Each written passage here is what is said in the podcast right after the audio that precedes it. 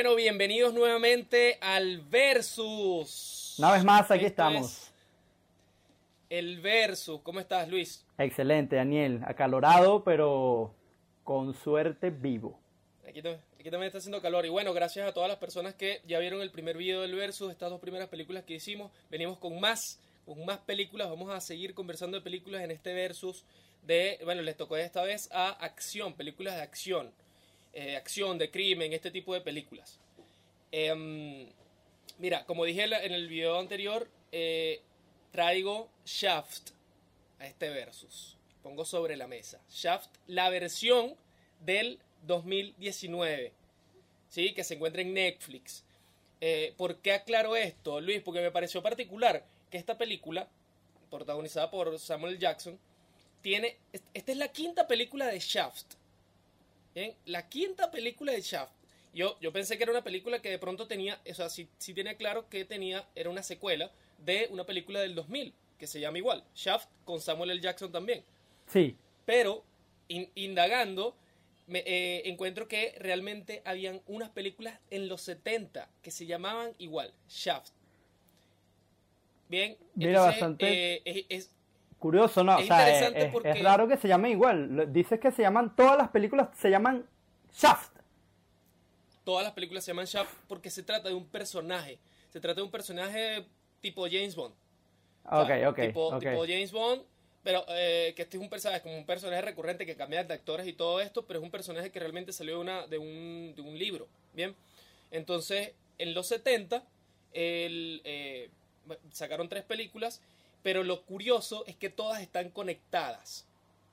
Todas están conectadas. De hecho, en la última película de Shaft, el 2019, eh, la protagoniza eh, Samuel L. Jackson igual y Jesse Usher, que es como el hijo de, este, de, de Samuel L. Jackson en la película. Ok, Como Shaft Jr. ok.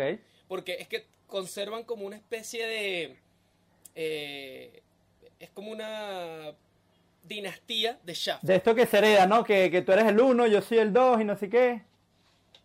Exacto, se llama John Shaft Jr. Ok, Entonces, eh, lo, lo- lo genial de la película es que no sé si es un cierre, realmente no sabemos si es un cierre de, de- de este ciclo de Shaft, no lo creo, pero eh, al final de la película, casi al final, sale el abuelo, que es el, el- el actor eh, Richard, Richard Roundtree, Roundtree, que fue el que hizo los el Shaft de los 70.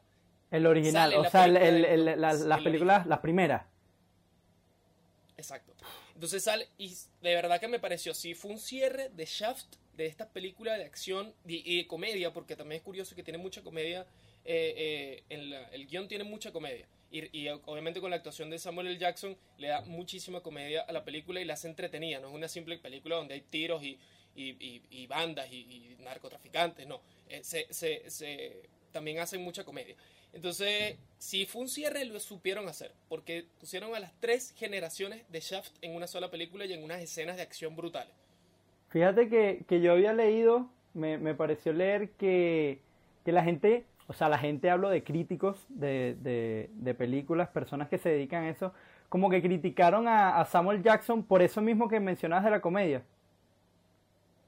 Porque había mucha comedia. Sí, o sea, como que a pesar de todo, que a mí me parece que, que, que Samuel L. Jackson hace comedia de, de- de un tipo de comedia, ¿sabes? No es, no es Jim Carrey, por ejemplo, pero, pero tiene un tipo de comedia específico y la gente, o sea, los críticos dijeron como que, como que lo sobreactuó y tal, no sé qué, no, cosa que, Mira, lo que- yo, yo ahí no estoy de acuerdo porque realmente, realmente el, el- si bien él se agarra de un estereotipo obviamente afroamericano, y de hecho la película es mucho más hilarante en inglés que en español.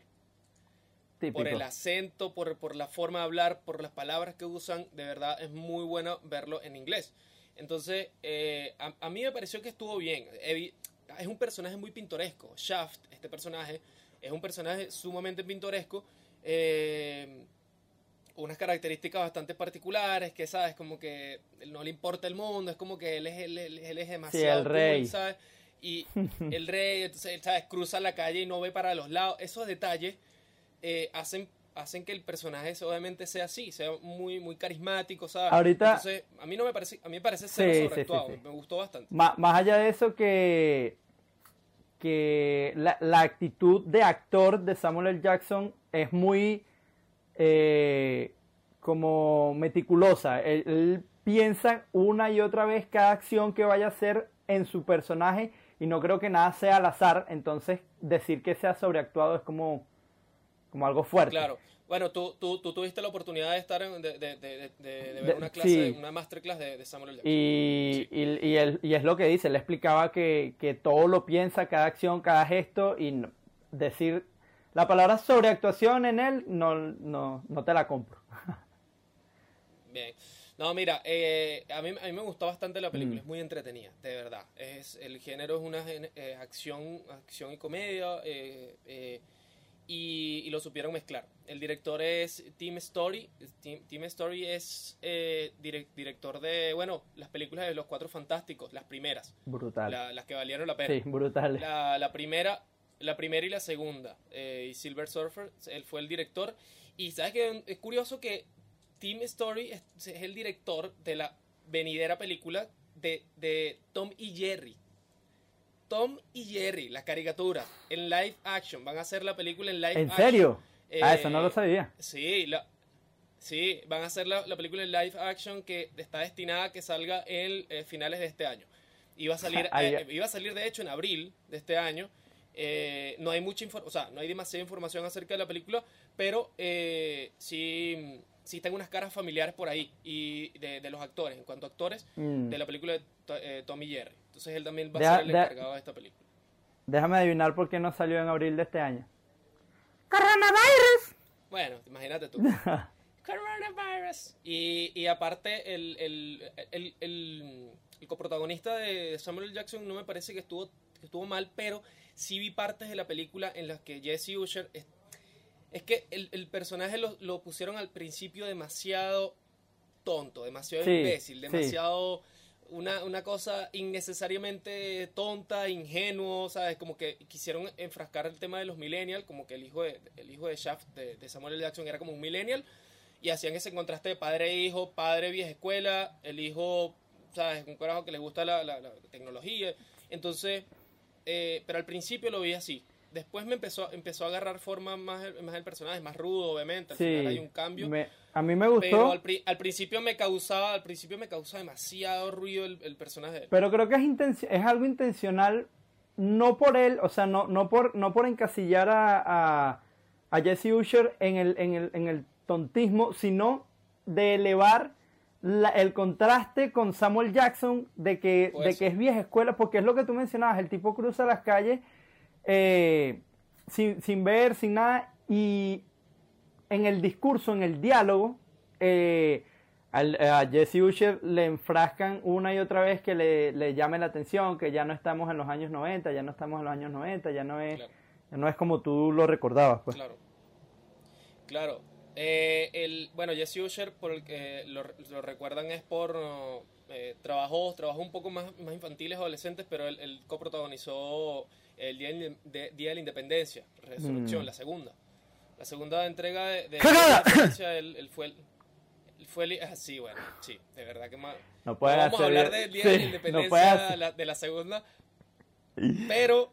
Pero bueno, deberíamos en una próxima, en una próxima. Es más, ¿sabes que En algún momento de este, Sí. de este podcast deberíamos enfrentar Día de la Independencia, la Resurrección y Día de la Independencia con, Pues, ¿Cuál crees que va a ganar? Evidentemente la primera. con Will Papacito Rico Smith. Smith. Mira, eh, me gustó mucho el estilo funky de la película. Un estilo súper funky. La música es brutal. La música de Shaft es brutal. La- te, ponen el, soundtrack que, util- que utilizaron, el- el- toda la musicalización estuvo genial, de verdad, de verdad. La mezcla, toda la mezcla de sonido, de verdad, me pareció eh, lo hacía aún más entretenida, ¿entiendes? Es como que, ¿sabes? Estoy disfrutando y las partes que de pronto no hay texto o que, o que so- so- simplemente la historia va corriendo, te ponen una música que te queda, te deja atrapado. Claro, claro, claro, totalmente, totalmente de acuerdísimo. Y que el- es un estilo de música que cae bien a todo el mundo, ¿sabes? Sí, no es sí, que te ponen rock muy- muy- metal ahí que él se lo disfruta una, una minoría, ¿sabes? Sí. Em, bueno, nada, el, el, el presupuesto de esta película fue de 30 millones de dólares. Al parecer es un número recurrente en los presupuestos de las películas. Por, lo, por, la, por las películas que mencionamos en el video anterior, eh, también era de esto aproximadamente 30 millones de dólares. Pero esta, esta película se encuentra en Netflix. eh, la distribuidora eh, eh, fue eh, Warner Brothers y Netflix. Entonces, eh, la, la recaudación fue de 21 millones de dólares no sobrepasó, no llegó a lo, a lo que es el presupuesto. Evidentemente es un formato distinto, un Claro. formato nuevo de un tiempo para acá, que son, distribu- eh, son distribuciones domésticas. Claro, claro, Que, claro. eh, cuando una película sale en Netflix, solo en algunos casos está, la, la- la distribuidora decide ponerlo en algunas salas de cine. De hecho, películas, por ejemplo, como Una historia de un matrimonio, un- Historias de un matrimonio eh, de, de Scarlett Johansson, eh, él- esa película que fue bueno, nominada al Oscar y todo el tema, era de Netflix, pero Netflix también, o sea, la, pusieron en algunos cines. Entonces ah, decía como disponible en Netflix y en cines selectos. Entonces eh, ahí, ahí la, la recaudación se hace un poco diferente, pero estas son las cifras de, de lo que es Shaft 2019. Claro. Sí, es que, por ejemplo, aquí en España pasa mucho que la, si cuando la película no es directamente de Netflix, sino que, el, que Netflix compra quizá un, eh, una parte del- de los derechos, lo que hacen es que te, Sí. te otorgan unas semanas de cine. O sea, te dicen, mira, después de la cuarta, quinta semana, eh, la transmisión de la película va a ser eh, exclusiva de, de la plataforma.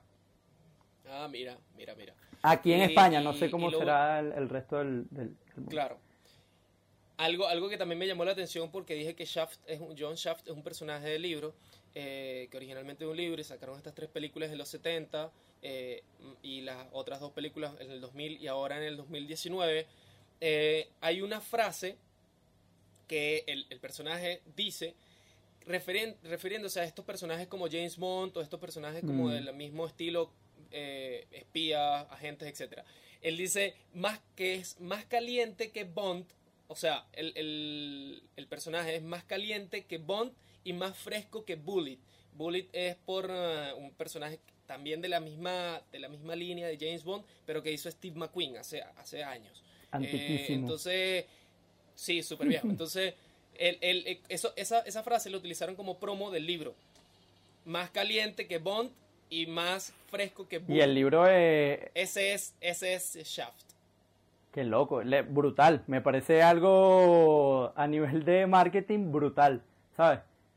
Claro, claro. Porque quisieron diferenciarse, quisieron diferenciarse de los estilos que tienen ellos.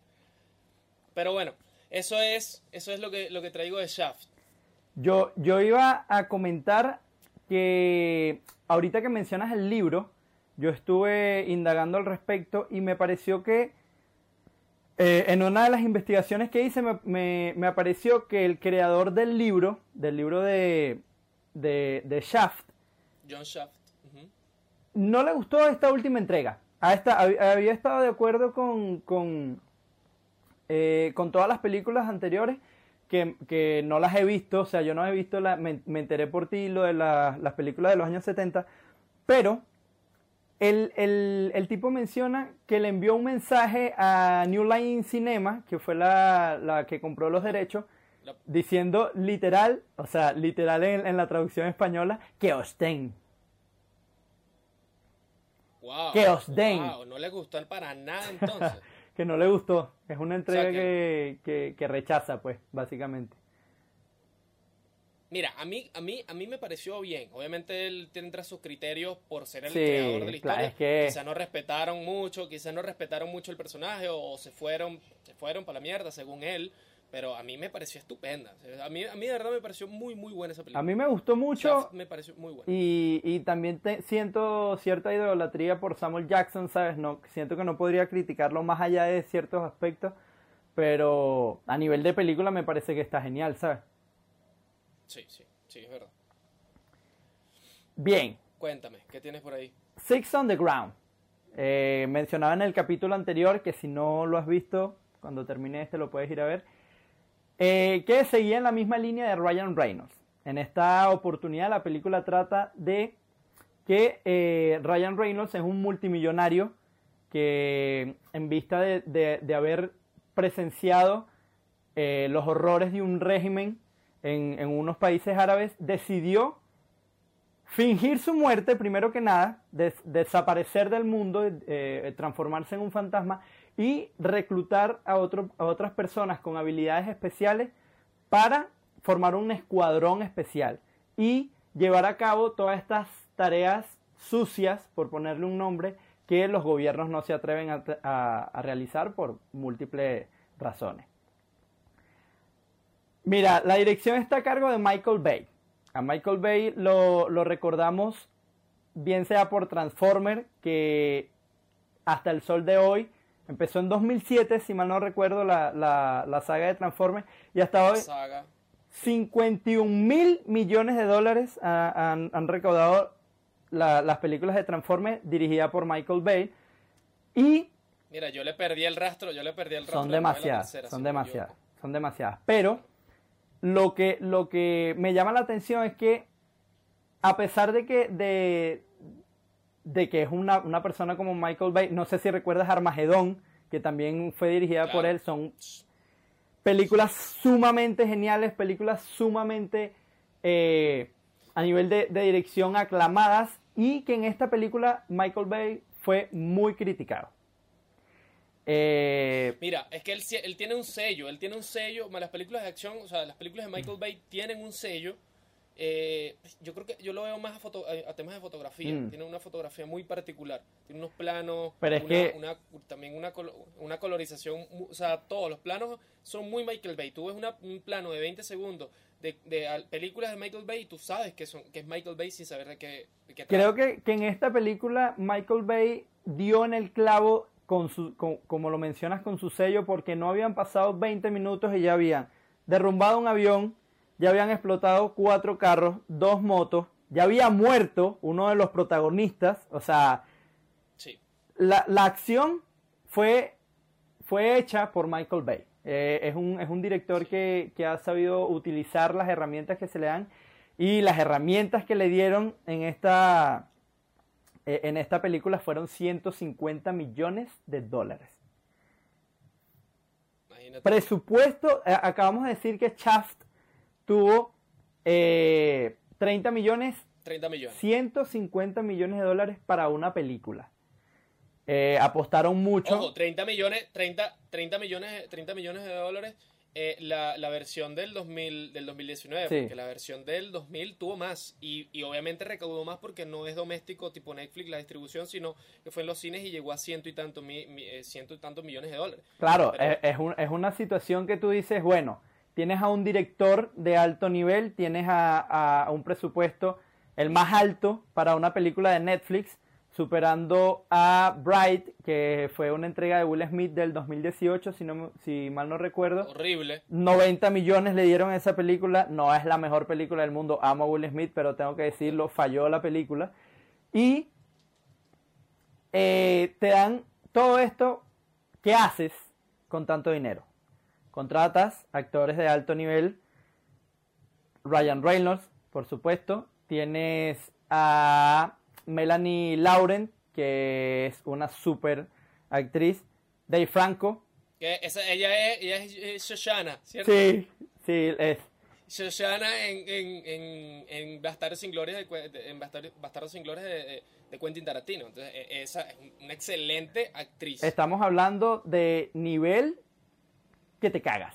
O sea, son, son actores muy buenos, son actores que, que consagrados, no hay ninguno que no haya tenido relevancia en alguna otra película.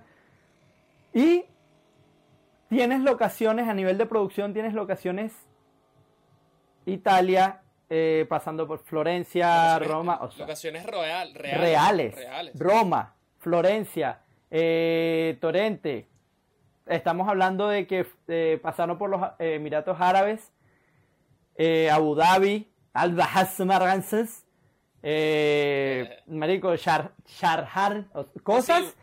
votaron, votaron la casa por la ventana en cuanto a producción. 150 millones de dólares bien invertidos.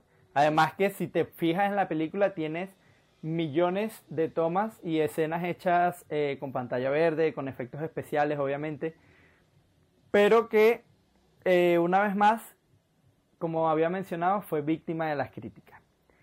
Eh, a nivel de actuación, siento que cuando tienes seis personas, eh, seis actores consagrados con una carrera bien establecida, como actor debes sentir, y, esto lo digo como actor también, como actor debes sentir la presión de lo que es tener, bueno, estoy actuando con, con Ryan Reynolds, estoy hablando, actuando con Melanie, son actores que a nivel de interpretación te obligan o a estar a su nivel o te van a dejar a un lado en la película. O sea, se va a ver la... si, no te, si, no, te, van a opacar. Exactamente. Entonces te obliga a crecer, te obliga a, mantener un perfil alto y esto le da a la película mucha credibilidad. Además de que, eh, y esto ya entrando en tema de guion, tienes un guion en el que cada personaje es muy distinto del otro, cada personaje tiene habilidades distintas dentro de la película. eso también, eso también lo marcaron bastante. Entonces, ¿qué pasa? Eh, tú como espectador, como consumidor de la película, tienes el placer y el gusto, porque esto para mí fue un placer, de ver a cada actor eh, a diferenciarlos, porque ¿qué pasa? Si tienes muchos actores en la pantalla actuando al mismo tiempo, el que mejor actúe o el que más protagonismo tenga es el que tú vas a dirigir la mirada. En este caso... Pero, pero, pero, pero a ti, o sea, en cuanto a las críticas a Michael Bay, ¿se, se, basaban en qué? ¿En, dirección o en...? En dirección, en... dirección netamente, porque ¿qué pasa? Por lo menos a Michael Bay, a Ryan Reynolds, los, dos, los dos focos de, de crítica fueron Michael Bay como director y Ryan Reynolds como actor. ¿Qué pasa? Mm, eh, Michael Bay le, enfocaron mucho que perdió el sentido del, del, del guion a nivel de dirección porque había muchos saltos temporales, muchas, muchas escenas forzadas que no, que no concuerdan o no agregan nada a la historia. Entonces, eh, en un momento de la película estabas en, en, Abu Dhabi y luego saltabas a dos semanas después en, en perdón, primero estabas en Roma y luego en Abu Dhabi, cosa que no te dicen nada que haces tú en dos semanas. Y viendo una película, y, supongo que te habrá pasado un salto de dos, semanas injustificado, es lo mismo que te digan cinco años después. Mira, a mí me, a, mí me pasó, a mí me pasó en esta película que eh, a mí yo me perdí, o sea, no me perdí literalmente, sino como eh, eh, ya perdí el sentido. Al, final, yo al final estaba viendo esta película Sick Underground por verla. Mm. O sea, no me interesaba lo que iba a pasar. Son películas que hasta cierto punto, si, si ves constantemente películas de acción, eh, sabes un poco lo que va a pasar al final. Son un poco predecibles en cuanto a guion. A mí me pareció un poco predecible. O sea, sí estuvo, estuvo interesante que iniciara de una manera, que fueran contando con voz en off de como todo lo que había pasado, etcétera eh, me parece que tiene también comedia, esto también lo hace, lo hace, mm, lo hace, aparte que está Ryan Reynolds ahí, siempre tiene algo de comedia, eh, está mm, ligado un poco a Shaft, eh, porque también es una película de acción y comedia, o sea, tiene comedia, no tanto como Shaft, pero tiene, tiene lo toques cómicos, lo que pasa, tiene escenas cómicas. Sí, sí, sí, totalmente de acuerdo. Lo que pasa en esta película es que los guionistas son Reese, Reese y Paul Garwin, que eh, son los escritores, los guionistas de Deadpool. Ah, ok. Bueno, ah, eso, explica, eso explica, muchas cosas, además de que tienes a Ryan Reynolds, que es Deadpool.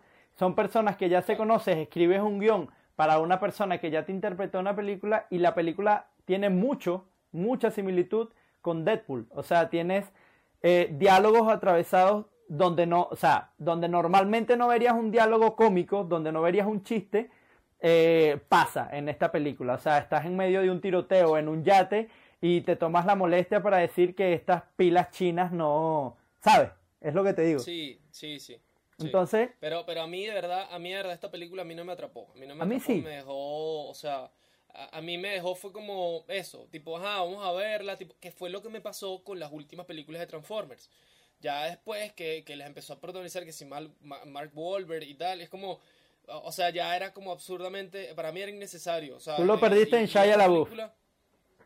Sí, sí, perdí el, rastro de Transformers en Shia LaBeouf de pana. Y, y de, verdad no, no sé, a mí esta película no, la vi, no, no me pareció como que, no me arrepiento de haberla visto, pero fue como, ok.